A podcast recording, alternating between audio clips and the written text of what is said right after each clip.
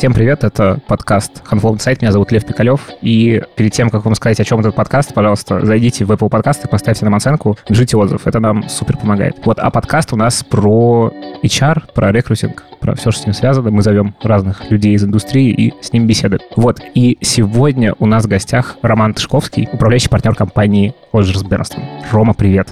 Привет. Спасибо, что пришел к нам и так легко согласился. Прям вообще. Шел по улице, здесь красиво. Отличный дом. Большая Никитская. Большая Никитская. Что не зайти? Смотри, я сегодня буду выступать абсолютным дилетантом, да я, в принципе, обычно так То ли дело обычное, я понимаю, да. Вот, а, потому что я вообще ничего не понимаю в том, как происходит... Во-первых, я не очень понимаю, как устроен ну, топ-менеджмент в компаниях угу. и как нанимает людей. А, собственно, а, почему я э, про это начал говорить? Потому что вы занимаетесь именно вот этим. Только топ-менеджментом, да. Расскажи, чем вы занимаетесь. Мы занимаемся, ну, по сути, мы занимаемся всем, что называется лидерство в организациях. Мы занимаемся поиском топ-менеджеров, мы занимаемся оценкой топ-менеджеров, мы занимаемся командной работой, когда несколько топ-менеджеров работают вместе, им нужно больше сыграться, лучше сработать вместе. Мы занимаемся консультированием наших клиентов, вообще в области того, что такое лидерство а, для ну, вот этой когорты людей. Угу. Окей, а основной ваш профиль это рекрутинг или нет? Или непонятно? Ну, основной ну, наш профиль, если брать наш ревеню, нашу выручку, за что нам платит клиента, а это, по сути, есть, ну, как бы клиент оценивает тебя деньгами. Угу. Да, все остальное – это красивое лукавство в подкастах. Вот. А основные наши, э, наш ревеню приходят от Executive Search услуг, то есть от угу. поиска управленцев высшего звена SEO, SEO-1, а, в общем, да, я как сказал вначале, я очень плохо во всем этом разбираюсь, поэтому сегодня буду задавать глупые вопросы. И прям сразу с порога расскажи вообще, что это за позиции такие, что такое топ-менеджмент, как это, где вот эта отсечка, где топ, где middle, как это понять? Ну, в разных компаниях, в разных индустриях, в разных э, территориях, на самом деле, отсечки могут быть разные, но базово мы говорим про людей, которые управляют компанией, управляют людьми, делают это не напрямую, а через несколько уровней, то есть там SEO компании или генеральный директор, если брать российской э, реальности, он управляет всей компанией. Это может быть там 50 человек, 100 человек, 1000 человек или там 20 тысяч человек. Но он управляет всей компанией. Uh-huh. Люди, подчиняющиеся ему напрямую, управляют либо дивизионами какими-то, бизнес-единицами, либо функциями будь то финансы, маркетинг, логистика, безопасность, юристы, это тоже топ-менеджмент. Это топ-менеджмент. Угу. Также к топ-менеджменту может относиться люди, которые управляют большими, например, какими-нибудь направлениями. Да, если мы возьмем, возьмем такую компанию, как «Газпром» или как «Сбербанк», то там к топам относится гораздо больше людей, потому что даже Греф минус 3 или минус 4 может быть тоже топ-менеджер с огромным штатом людей, с огромной выручкой, э, сложными KPI и человек, отвечающий за большое количество различных действий и направлений, который может быть соизмерим а, с генеральным директором какого-нибудь среднего бизнеса. Ну, то есть, когда у тебя есть большая-большая компания, и она, по сути, состоит из какого-то большого количества бизнесов внутри. Ну, у тебя, конечно, конечно. Посмотри на Сбер как экосистему, uh-huh. да, которую они там много рассказывают, и вот недавно на Дне инвестора презентовали. Вот это же гигантская компания, абсолютно. Угу. Это, это уже даже не компания, это такой конгломерат, как в, в, в Южной Корее вот эти компании, которые включают в себя все и вся. Что такое хороший топ-менеджер? Хороший топ-менеджер – это тот, кто помогает компании прийти к целям, которые были заявлены минимальными ресурсами. Окей, а если развернуть это? Ну, то есть, какие критерии вообще есть оценки работы? Ну, понятно, что это главный, основной, понятно, Нет, а, бьется. А, а критериев очень много в, в угу. этом случае. Там, какие у компании цели? Да, если у компании цель продаться, это одна цель, и это хороший топ-менеджер, там, не знаю, правильным образом держит компанию, высушивает ее там, где это нужно, помогает компании развиться. Высушивает это как? Ну, убирает расходы, оставляет там текущие доходы. Угу. Долгосрочно это может быть плохо, потому что долгосрочно он может привести компанию к тому, что она не будет развиваться. Угу. Но краткосрочно он показывает правильную ебеду, он показывает, что у тебя расходы уменьшились, выручка такая же, ты стал более эффективен, ты молодец, и неважно, тебя что, можно дорого купить. Тебя можно дорого купить, у тебя там отношение выручки к долгу или выручки к, к расходам там определенным образом. В широком смысле слова цели могут быть очень разные. Продать, развить, захватить долю рынка, э, удовлетворить какие-то личные амбиции акционера, э, сделать мир лучше у, у всего этого очень разные, на самом деле, цели. Поэтому по-разному можно, можно их измерять. Но факт остается фактом. Хороший топ-менеджер – это тот, кто помогает своей команде к этим целям прийти.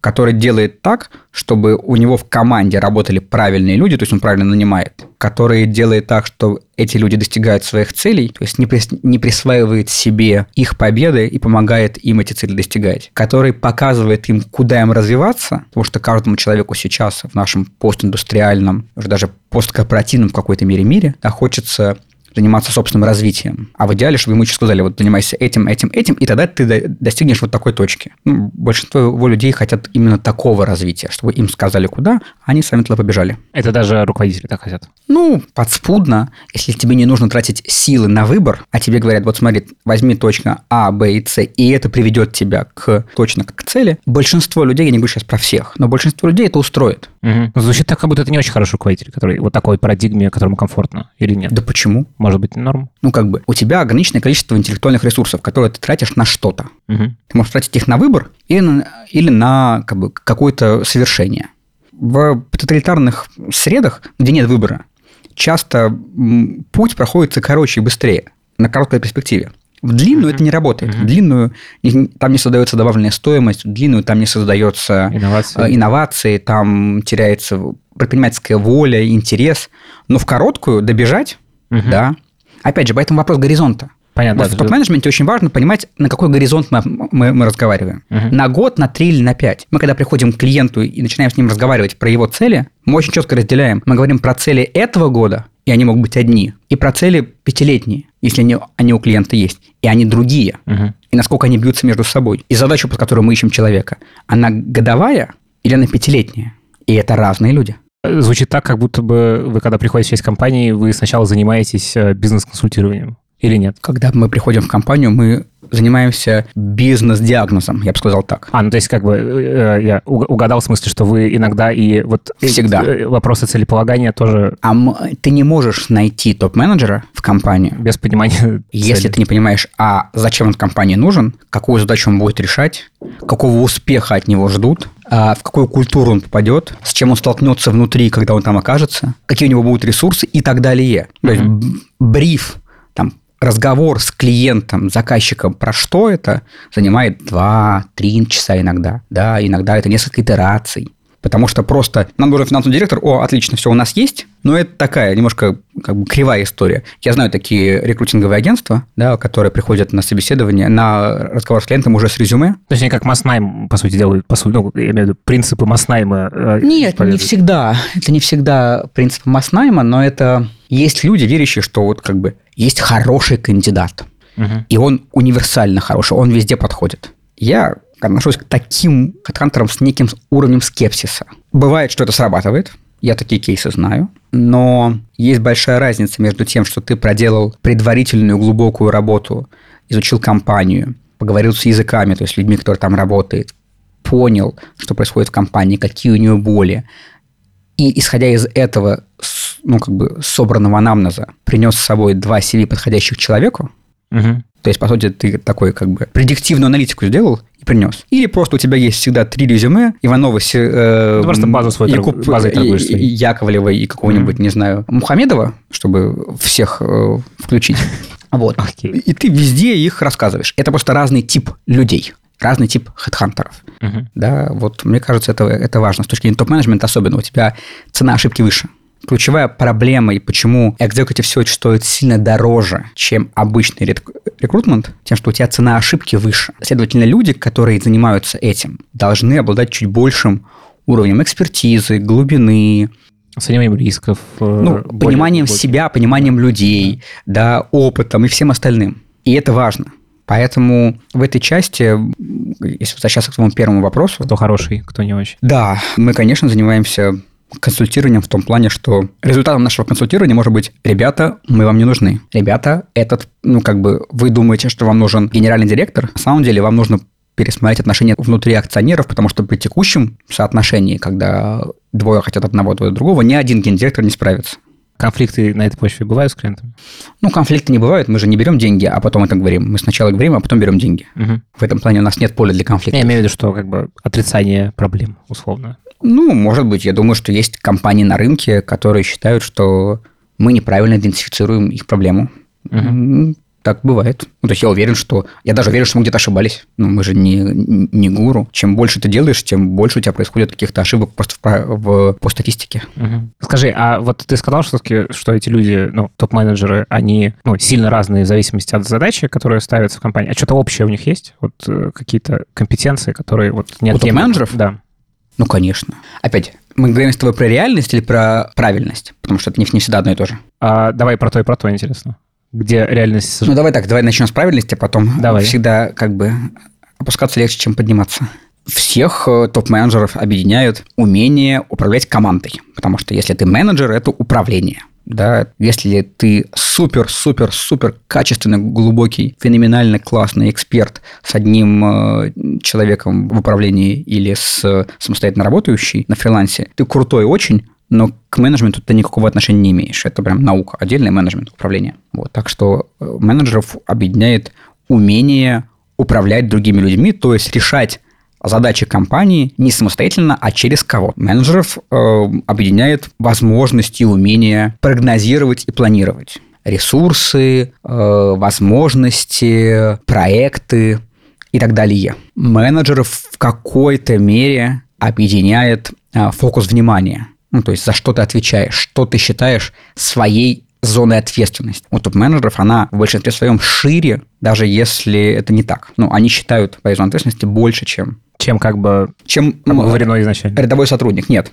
А. Это про вопрос, ну... Про с, знаешь, ну, я... ощущение, что ты можешь влиять на что-то а, еще. Это не только про ощущения. Но вот я часто думаю, путешествуя по миру, а почему разные города с точки зрения комфорта и жизни выглядят по-разному. Да, большие мегаполисы. И в какой-то момент прочитал теорию, которая мне отозвалась, да, про разный фокус ответственности. Вот если мы возьмем статистического москвича, его фокус ответственности – это его квартира. Uh-huh. Вот в квартире может быть супер красиво, качественный ремонт, минималистический, или скандинавский, или, наоборот, какой-то там итальянский ампир, или что-то еще, неважно. И абсолютно засранный подъезд. Засранный подъезд, загаженный э, дом и все остальное. Я уже не говорю про район. Uh-huh. Если мы возьмем, например, скандинава, то он будет очень заботиться о своем доме. Дом, кондоминиум, в котором он живет, да, как он выглядит, э, кто входит, как выглядит подъезд, э, как выглядит все. Для него это супер важно. Он будет этим развивать. Там есть реальные советы домов, а, ну, как бы это прям действующий инструмент, не как у нас, да, разовый, а часто это там инструмент захвата денежного потока, а прям реально работающий. Если мы возьмем нью-йоркца, то он считает своей как бы фокусом своего внимания, фокусом своей ответственности, свой квартал.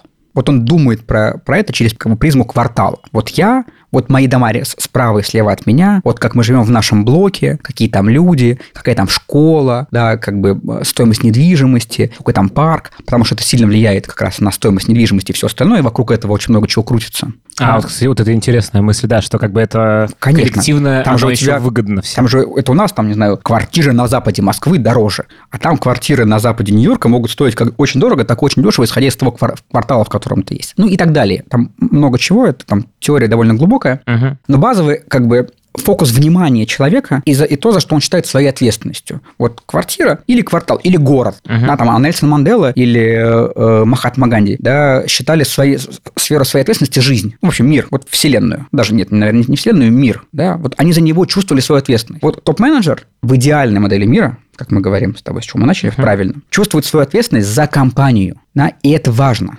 Да? Мало кто из рядовых сотрудников чувствует свою ответственность за компанию. То менеджер чувствует. Если он видит какую-то какашку, да, он не будет думать, что вообще он должен взять ее и исправить, даже если она как бы не его, или сделать так, чтобы она была исправлена. И это важный фактор вот, ну, как бы фокуса внимания, фокуса ответственности. Слушай, а откуда это берется? Это же, ну, органика какая-то или нет? Ну, у кого-то органика, кто-то развивает себе все эти истории про MBA, все эти истории про обучение, про тренинги, про развитие взрослых людей. Они откуда берутся? Ровно оттуда. Нет, ну, ты развиваешь в себе то, что ты считаешь зоной своей ответственности. Просто есть, не знаю, люди, которым все равно, а есть люди почему-то, вот у них... Но смотри, как бы ты сейчас берешь это же природное, то что, то, что пришло, можно, конечно. Ответственность? Конечно, конечно можно. Конечно. Это будет искренне. А не важно, в данном контексте мы же не говорим, насколько это искренне или не искренне. Мы говорим о том, насколько человек это делает или не делает. Если, если как бы меня вполне, как, например, как акционера, угу. абсолютно устроит, если э, топ-менеджер, который работает у меня, не искренне, но очень четко и качественно, да, и очень ответственно относится к тому, что он делает. Не искренне, но, но он... Не, ну, ну, может же это искренне ненавидеть, и все равно это в какой-то момент вылезет или нет? Ну, или искренне ненавидеть, чтобы вы вылезли, ну, это философия, ну, наверное, можно, но как бы мы же с тобой говорим не про экстремумы, а uh-huh. про реальную жизнь. Uh-huh. То есть где-то, наверное, в, в каких-то пределах все возможно. Но в реальности, да, кто-то может искренне это делать, кто-то может это делать неискренне. Важно, на каков в итоге результат. Если люди, работающие у него, чувствуют, что он вовлечен, если люди, работающие у него, понимают, там, что им нужно делать, чтобы достичь цели, чему им нужно научиться, чтобы сделать следующие шаги в своей карьере, какая у них общая цель, вообще почему они работают вместе, как цель каждого человека в, в команде сонаправляется или сопоставляется с целью там, не знаю, подразделения, департамента всей компании, то верит он в это или не верит. Если вы этому научили, он это делает хорошо, то файн. Так и должно быть. Кто вообще становится топ-менеджером? Как этот путь устроен карьерный у людей? Вообще, как стать? Сейчас задумался, кто нас слушает и какого ответа наши слушатели хотели бы получить. Потому что это как бы твой вопрос про инструкцию, ну, про... Не, не, я бы хотел, наверное, просто вот ты как человек, который увидел очень много разных угу. таких топ-менеджеров и видишь э, это все надсистемно. Интересно то, что все мои ответы начинаются с фразы как бы «нет универсального ответа». Вот, понимаешь, я сейчас, сейчас это, ловлю это, себя это на, прекрасно, на мысли, что кажется. все, что я говорю, ну, начинается с такой-то фразы, да. Топ-менеджером можно стать по-разному.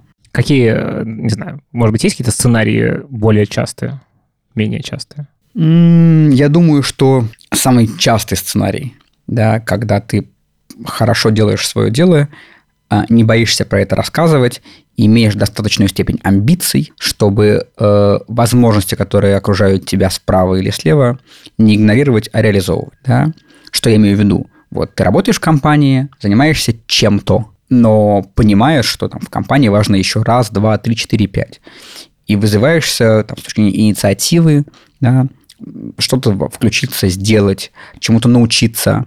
Опять да? же, расширить зону ответственности. Расширить зону ответственности, даже если это не входит в сферу твоей компетенции, или даже если тебе за это не платят. Дальше, когда ты это делаешь ты либо понимаешь, что тебя за это ценят внутри компании и повышают, либо не ценят внутри компании, считают, что ты на своем месте очень хорошо работаешь. Это так тоже часто бывает, когда руководитель не повышает сотрудника не потому, что не видит, что он как-то лучше или изменился, а потому что его устраивает то, что он на этом месте, и для него геморрой, для него сложно там, искать ему замену или что-то еще, вводить нового человека, новые вкладываться риски. в его... Не, не вкладываться, просто ну, для него это риск. То есть, как бы, карьера, для, рост для человека – это проблема для менеджера. Надо просто понимать, mm-hmm. что, что как бы любой рост, переход дальше – это для менеджера, который конкретно да, опирается, это, проблема. Поэтому это тоже э, ответ на вопрос, почему часто очень качественных людей не продвигают.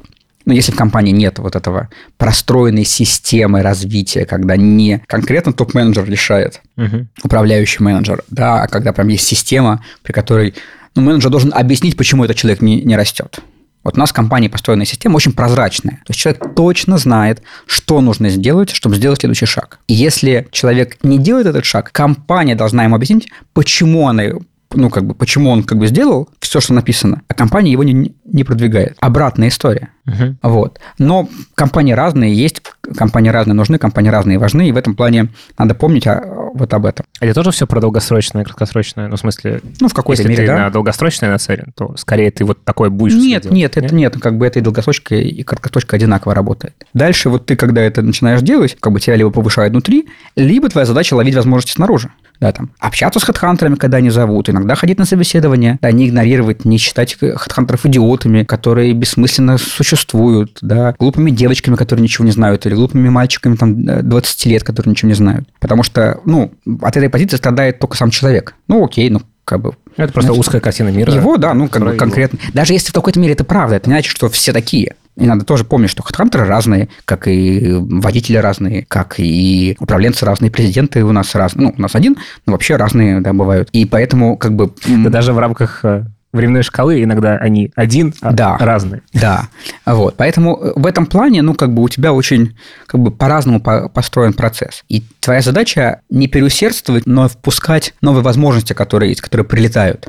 Через разные инструменты они есть. И дальше, ну, как бы выбирать, исходя из той цели, которую ты себе поставил, что тебе сейчас лучше. Остаться или уйти, да, поговорить со своим текущим руководителем, что ты хочешь развиваться, или на, наоборот сидеть, накапливать свою экспертизу, ну и так далее. Возможностей много. Но дальше просто нужно выбрать трек, смотреть на возможности, которые окружают тебя справа, слева, да, и, и по этому треку двигаться. Понимаю, что мы живем в мире, в котором трек может тоже измениться. И это тоже важно. То есть, ну, как бы не то, что ты вот выбрал трек, как родители раньше, поступил в правильный вуз, и все, и там карьера до конца жизни обеспечена. Угу. Поступил в МГИМО, или там в МГУ, да, и вот все, жизнь удалась. Вообще не так сейчас. Да. Мир может меняться множество раз, и твое поступление в МГУ может уже ничего не значить, потому что МГУ перестал быть ценен. Например, Угу. Или наоборот, вырос в цене, да, и вот. Но если ты после этого этот багаж, который ты как бы получил, э, разбазарил, оказавшись в неправильном месте с неправильными людьми, сделав неправильные дела, то уже никого не важно, куда ты там поступил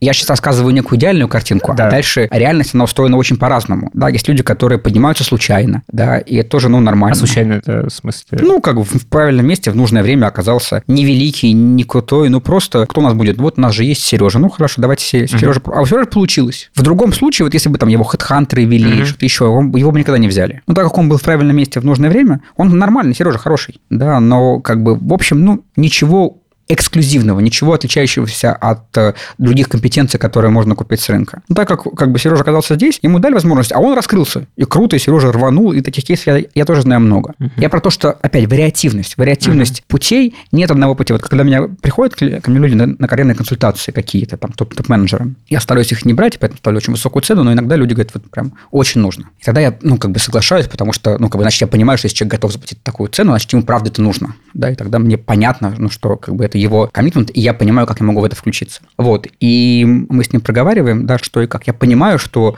да, там, человек очень круто развивается, он как бы хорошо растет. Просто он иногда теряет какие-то, ну, как бы, границы, да, собственной системы координат, да, ему просто нужно, как бы, перевести его систему координат на другой уровень, показать, как еще можно про это думать, что, mm-hmm. еще, что еще можно делать, да, но он, как бы, растет очень правильно и хорошо, и и часто людям в этом, в этом положении нужно тоже дать некую поддержку, да, что все, на самом деле все правильно, потому что чем выше ты поднимаешься, тем у тебя меньше сравнимых характеристик, да, правильно ты, ты делаешь а то ли ты делаешь. Угу. Да? Но система сложнее. Да, система и... усложняется, угу. а, а референтных точек становится меньше. Угу. И это важно. Да, это, кстати, интересная мысль, что это такой пузырь, ты находишься в пузыре в каком-то. Не просто в пузыре, вот есть же такое прям отдельное понятие, как одиночество SEO. Угу. Ну, там, SEO люди очень одиноки во многом им очень мало есть с кем поговорить. Они находятся, нам, они не могут прийти просто пообщаться со своими подчиненными, там, даже второй линейкой, потому что те же хотят видеть в них лидера. Угу. И, а не сомневающегося, рефлексирующего У нас, у нас человека, в культуре да. вообще не принято, у нас же власть сакральна в какой-то ну, мере. Да, да. да.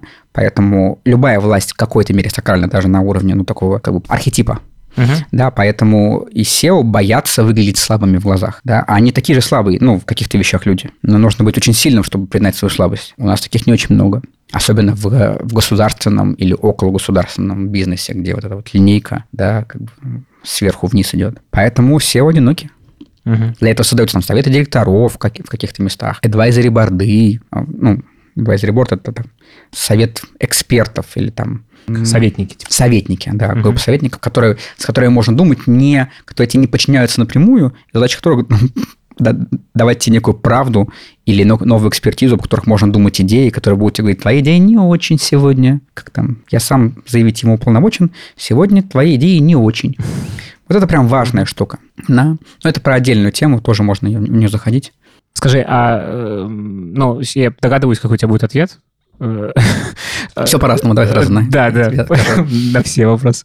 А э, все-таки э, стратегия выращивать внутри таких людей и нанимать, это но большая часть людей выращивается внутри. А, это больше... Большая часть, большая часть менеджеров выращивается внутри. я думаю, что если мы возьмем линейку SEO-2, ограничим компаниями э, тысячи человек плюс, мы увидим, что э, две трети людей – это люди, выращенные внутри компании, и только треть нанятые на эти позиции выше. Почему э, это вот треть, которая нанята, почему появляется такой запрос? В чем он? Ну, я начну с красивой метафоры. Где самые красивые женщины, как ты думаешь? И мужчины. Люди вообще самые красивые, как говорят. Здесь? Это правда, но кроме, кроме Москвы и России, где еще?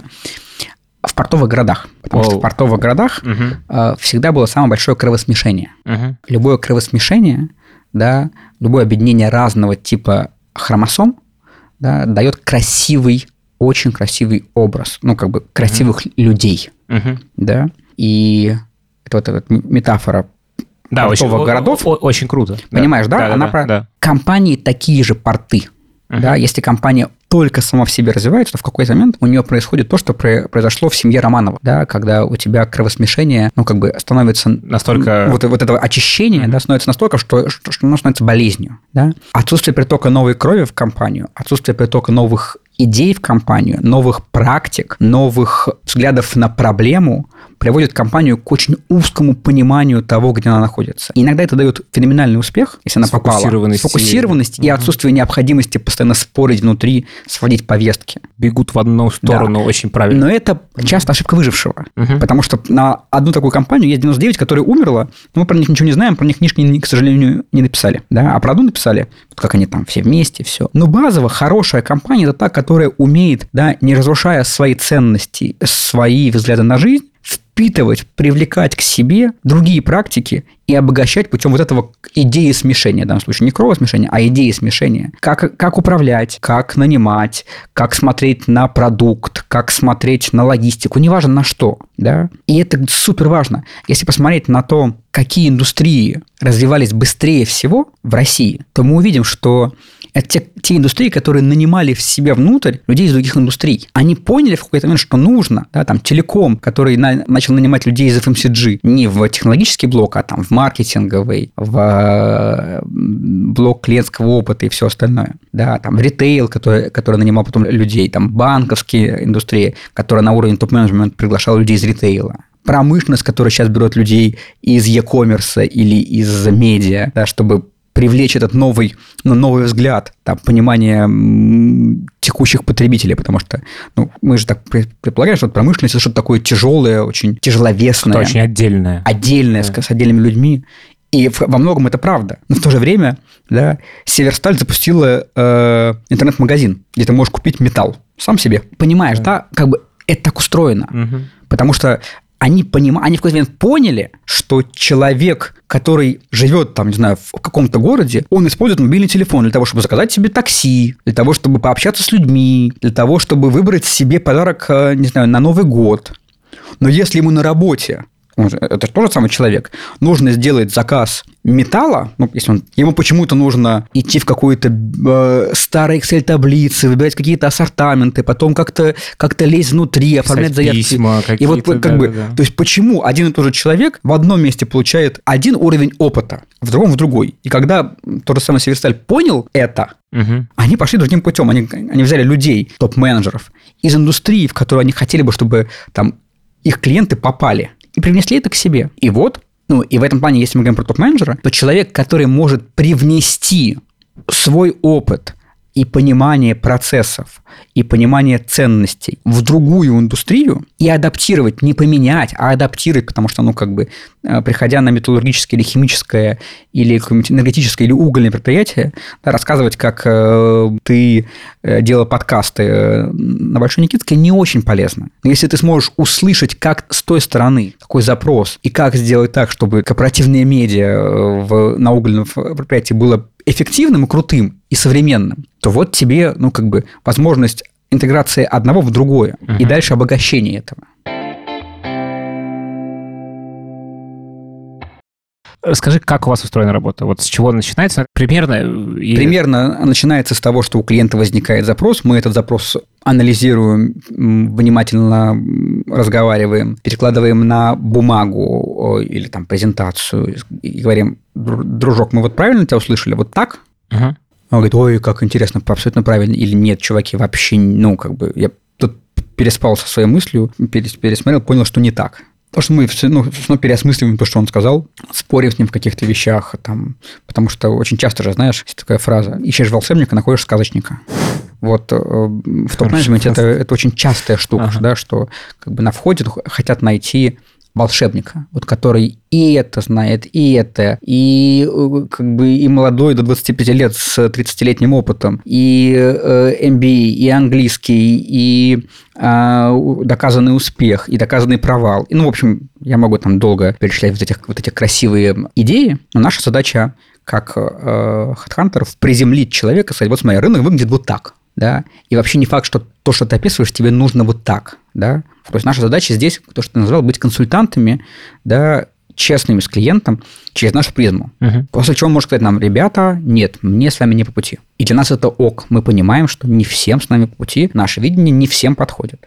Вы за эти консультации берете деньги? Нет. Это, это входит, ну, то есть это как бы процесс бизнес-девелопмента, если uh брать. Ну, то есть нет, если человек начинает этим злоупотреблять, то вы говорите. Ну, мы начинаем об этом договариваться, но в целом нет. Угу. Дальше, если все ок, да, мы, то есть если мы договорились, договорились по деньгам, договорились по кого ищем, по деньгам я имею в виду для кандидата, не, uh-huh. для, для нас, да, договорились, кого ищем, договорились по процессу, да, по тому, кто оценивает, по задачам, которые предстоит решить, по среде, в которую человек попадает. То есть, когда у нас есть понимание, как решить задачу, мы переходим к ее решению. Там, мы садимся командой, которая обычно состоит там, из двух, трех или четырех человек. Мы составляем э, таргет-лист компаний, в которых эти люди могут быть. То есть это всегда, это всегда HeadHunt? HeadHunt – это просто инструмент один из, ну, как бы, я ну, не до конца понимаю. Именно в смысле, это всегда э, хантинг, э, ну, вот, из компаний других? Ну, хотя, а какие логично, да, вариантов, вариант, да, какие тут варианты еще. То есть это, э, ну, какие каналы продавать, я к этому скорее. То есть это всегда адресно у вас специфика такая, что это всегда адресно конкретным людям, или какие-то есть еще способы искать? Ну, мы экспериментировали с разными способами. Мы делали прикольные странички на тильде, какие-то спецпроекты с клиентами, заполни супертест, э, получи бейсболку и позицию. Mm-hmm. Но в целом это все не работает. Ну, конечно, mm-hmm. это, ну, как бы в 99% случаев это понятный, э, ну, как бы отработка стратегии, где такие люди живут. Mm-hmm. Да, вот там мы понимаем, какие гипотезы могут сработать да, и как за эту задачку собрать воедино. Все, мы ее собираем, э, мы делаем таргет-лист, э, компаний, в которых такие люди могут быть, понимая, на каких позициях они могут работать, и это не всегда та же самая позиция, это, это позиция определенного уровня, да, с похожим функционалом или что-то еще. Бывает с более нижних позиций? Конечно. Тоже. Это вообще как бы это мечта любого э, нанимателя найти э, вот такую вот звезду, которая уже все умеет делать, но она еще не ей почему-то не дали возможность своей компании это сделать. Она не достаточно вот борзая еще. А, вот, э, как бы, поэтому он еще mm-hmm. не очень дорогой, поэтому его не нужно перекупать, а даже за меньшие деньги, чем у меня сейчас, человек пойдет ко мне за возможностями и всем остальным. Такой вот как бы фетиш, хедхантинговый фетиш клиента. Вот, таких людей почти никогда не бывает, но всегда есть примеры, которые люди приводят, да, вот как бы в качестве образцов. И это работает. Да, дальше ну, нет, на самом деле, я немножко лукавлю, конечно. Я думаю, треть поисков, треть наймов происходит ровно так. Да, людей со вторых позиций нанимают на первую. Ну, со вторых имею в виду предпозиции, на которую uh-huh. берут, и продвигают. Но у хедхантеров это бывает чуть реже. Потому что к хедхантерам обращаются на самом деле, когда уже испробовали ну, предыдущие некие инструменты. Сами поискали, внутри поспрашивали, по всяком покопали, хедхантеры потрясли, да, и, и после этого чаще идут к хедхантерам. А расскажи вообще, как рынок устроен. Кого сейчас больше всего ищут, на какие позиции вообще? То есть какой-то есть срез? Нет, я бы не сказал, что есть какой-то срез. А, э, в разных индустриях э, ищут разных людей. Мне кажется, там любое усреднение будет э, ну, неправильным. Uh-huh. Но я скажу так, что я не знаю сейчас функций, которые не нужны.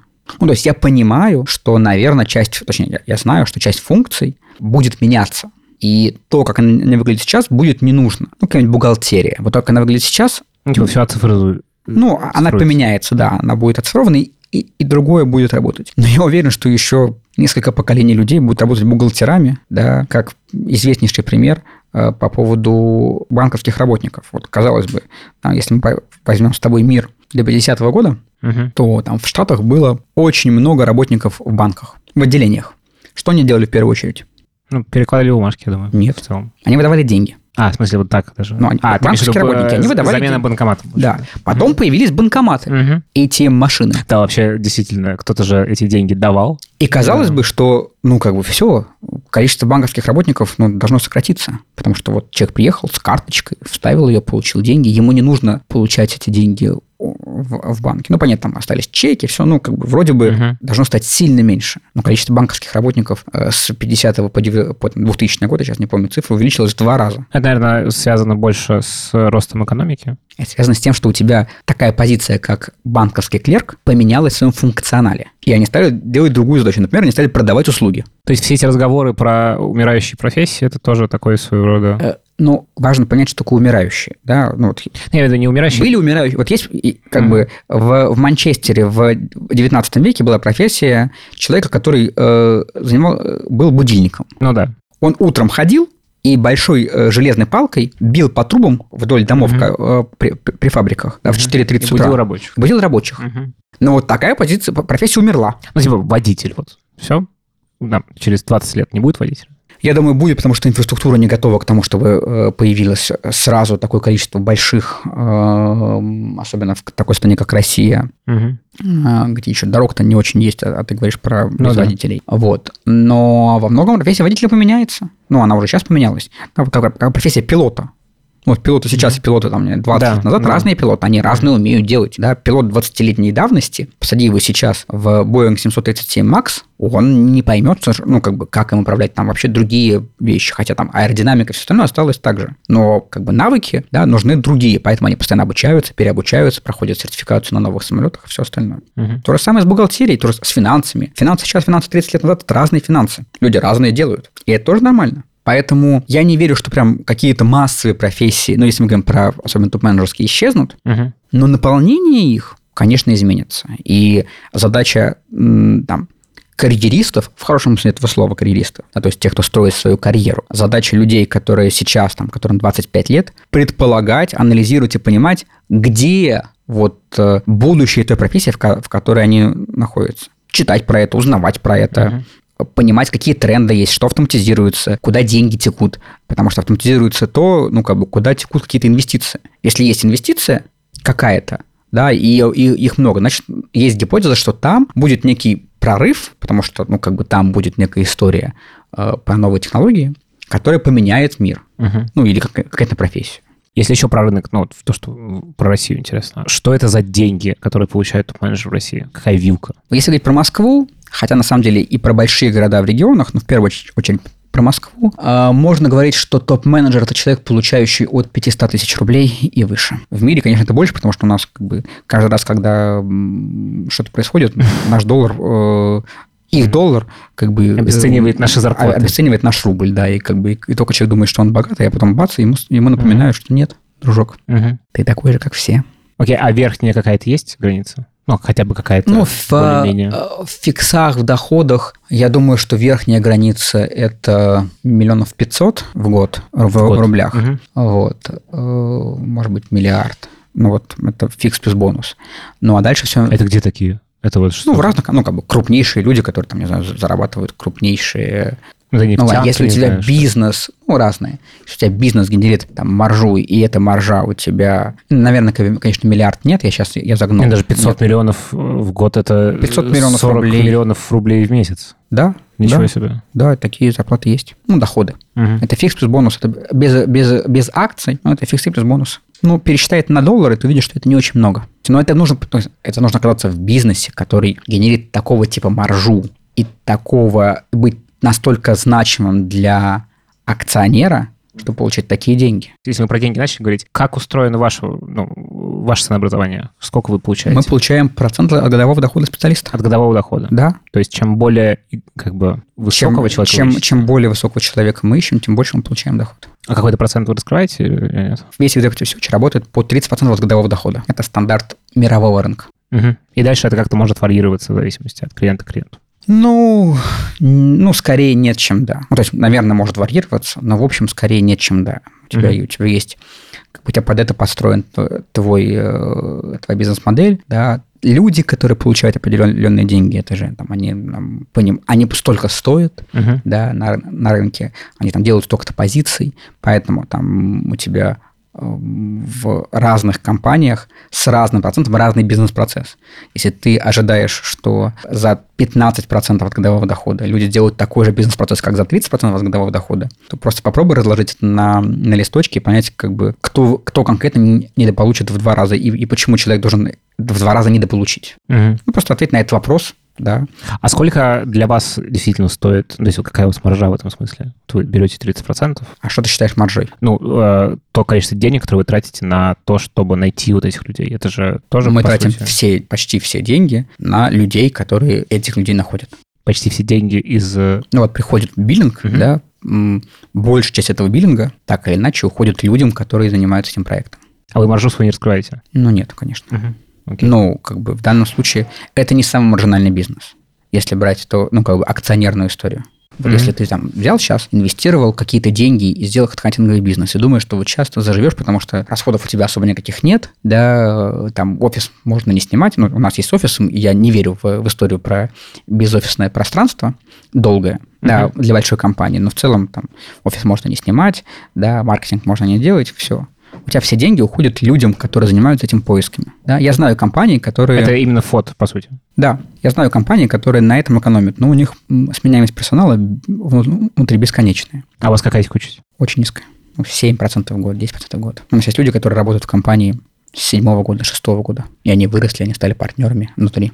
Да, как-то стало грустнее. Я почему? Почему что это более какая-то маржинальность? Нет, это маржинально, просто она еще раз, она маржинальна для, для конкретных хедхантеров. Uh-huh. Для, для, для хедхантера, который конкретно работает, это вполне маржинальная история. Это ктюсёч, конечно, люди должны зарабатывать много денег. Они должны зарабатывать столько, сколько их кандидаты. Иначе не, они иначе не смогут их оценивать, иначе они не, не смогут быть с ними на равных. Uh-huh. Они будут в позиции подчинения. А вот, кстати, очень важный, да. важная специфика, да. Действительно, это сложно. Ты меньше зарабатываешь. Поэтому да. Вот. Но для акционера это не самый выгодный бизнес. Я, я про это, ты, ты uh-huh. говоришь, маржу, ты не имеешь в виду не зарплату, не, я, не доход я, человека, я между не... доход акционера. Да, доход конечно. акционера там не очень высокий, ну, как бы, uh-huh.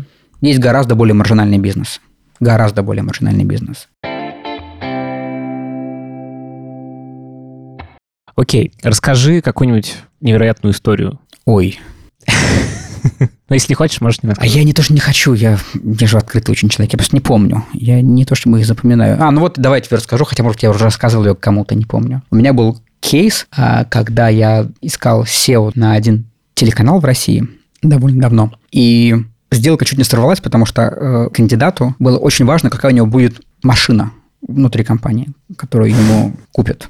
Uh-huh. Вот ему было очень важно, чтобы у него была определенная марка определенного цвета. Я прям помню, как я эту сделку пытался склеить, и я потом поехал с кандидатом в автосалон, чтобы мы выбрали конкретную машину и прописали ее в офере. Хотя мне казалось это таким безумием. А э, машина клевая? Нормальная, хорошая. Ну, не хочу говорить, потому что, чтобы ну, ну, потом не, раскрывать. Не, не, да. как бы человек вдруг не сказал, а, тогда же был я. Вот, но базово вот а такое часто случается? Ну, такого уровня нет, вещи? Или это нет, ну, нет, это, конечно, вот, выбросы такие. Это исключение, иначе uh-huh. я, я его не помнил, если бы это было массово. Uh-huh. Вот. Ну, например, сейчас как бы был случай не так давно, когда кандидат в качестве комментариев как бы отказа сказал, что, знаете, я почувствовал, что меня там будут мало любить в этой компании, вот, а я привык, чтобы меня любили, поэтому я не пойду. И, в общем, ну, как бы он был абсолютно прав, просто вот, ну, это это текст, интересная... интересная формировка. Да. да не, не так часто она встречается в нашей жизни, чтобы вот ты из нее исходил. Но то, что для нас является обыденностью, например, для моей жены, когда я рассказываю какие-то без имен и, и, и названий вещи, кажутся ей удивительностью. У вас автоматизация есть какая-то? Ты спрашиваешь, пользуюсь ли им HandFlow? Например. Да. Окей. Здравствуй, Михаил. Почему Handflow? Ой, это, наверное, как бы тема отдельного подкаста, как мы пришли к Handflow. Вот, э, потому что мы чем мы только не пользовались. Мы пользовались и самописной базой, потом мы пользовались, э, потом пользовались английским сервисом, который у нас был. Вот, потом мы, мы на базе одного из русских CRM-продуктов написали свою базу, точнее, там, посмотрели, как, как написали другие коллеги, и адаптировали их вариант. Угу. Ну, короче, в общем, ужас, ужас, ужас. И Handflow-то не идеальный, что уж говорить, да. А, и есть многие вещи, которые меня в HandFlow удивляют. Ну, как бы, казалось бы, вот, вот сделай, и прям будет сильно удобней. Но м- сильно лучше, чем все остальное, что мы видели. Он, он человечный. Он так вот, ты работаешь с ним, и там приятно. У меня очень простой тезис. Я это сам, ну, как бы, поиском занимаюсь не очень много. Uh-huh. Вот, я там, у меня там довольно большая команда, и, и они занимаются поисками, и там много всего делается. Вот, я скорее сам как руками делаю там 4-5 проектов в год. А, но я просто вижу по количеству использования системы сейчас, положим, 4 года назад просто, ну, как бы, ты же не можешь заставить человека правильно пользоваться. Ну, то есть, как бы он будет либо формально это делать mm-hmm. да, для KPI, там, и, и, и будет в, в эти комментарии хороший кандидат, точка. И очень информативная, приятная mm-hmm. информация. Через два года смотришь и понимаешь, что да, к этому можно вернуться. Или он будет пользоваться реально, потому что ему это удобно. Мне кажется, что HandFlow, он для, для ребят ну, чуть более удобен, чем другие инструменты. Mm-hmm. Я снова считаю, что, Михаил, нужно много чего еще доделывать. У меня есть список доработок, могу с тобой проговорить.